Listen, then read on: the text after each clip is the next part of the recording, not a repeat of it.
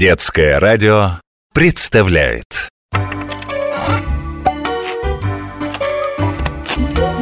Необыкновенные истории обычных вещей. Так, все, на сегодня компьютерные игры заканчиваются. Мам, еще минуточку. Нет, все, возьми лучше книгу, почитай. Так книги и на компьютере можно читать. Если хочешь испортить зрение а потом ты даже не представляешь, какое это удовольствие держать в руках настоящую книгу. Как странно.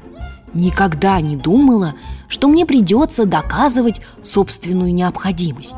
При раскопках дворца одного из фараонов Древнего Египта археологи обнаружили богато украшенные помещения со странной надписью «Аптека души».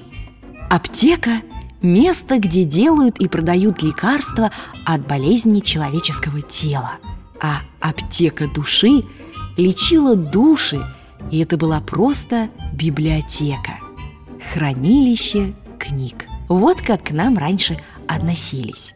Сначала книги были рукописными и назывались манускриптами. Их скручивали в свитки и читали, постепенно разворачивая – Потом книги стали писать на листах и сшивать в единый переплет.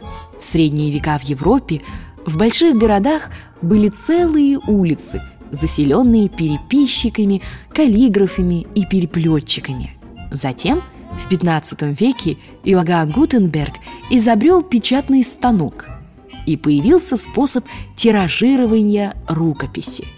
Мы книги – стали доступными и массовыми. У нас в России самый известный книгопечатник Иван Федоров. Он впервые в XVI веке напечатал на русском языке Библию.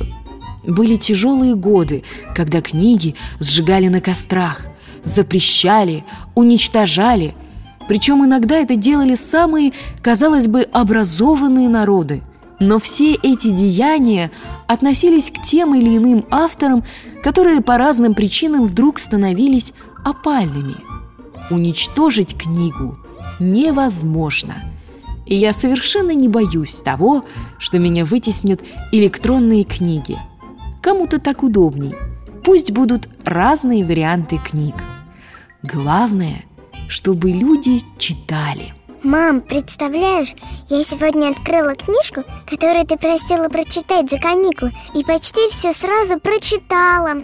Она такая интересная. А знала бы ты, сколько еще удивительных открытий тебе подарит книга. Необыкновенные истории обычных вещей –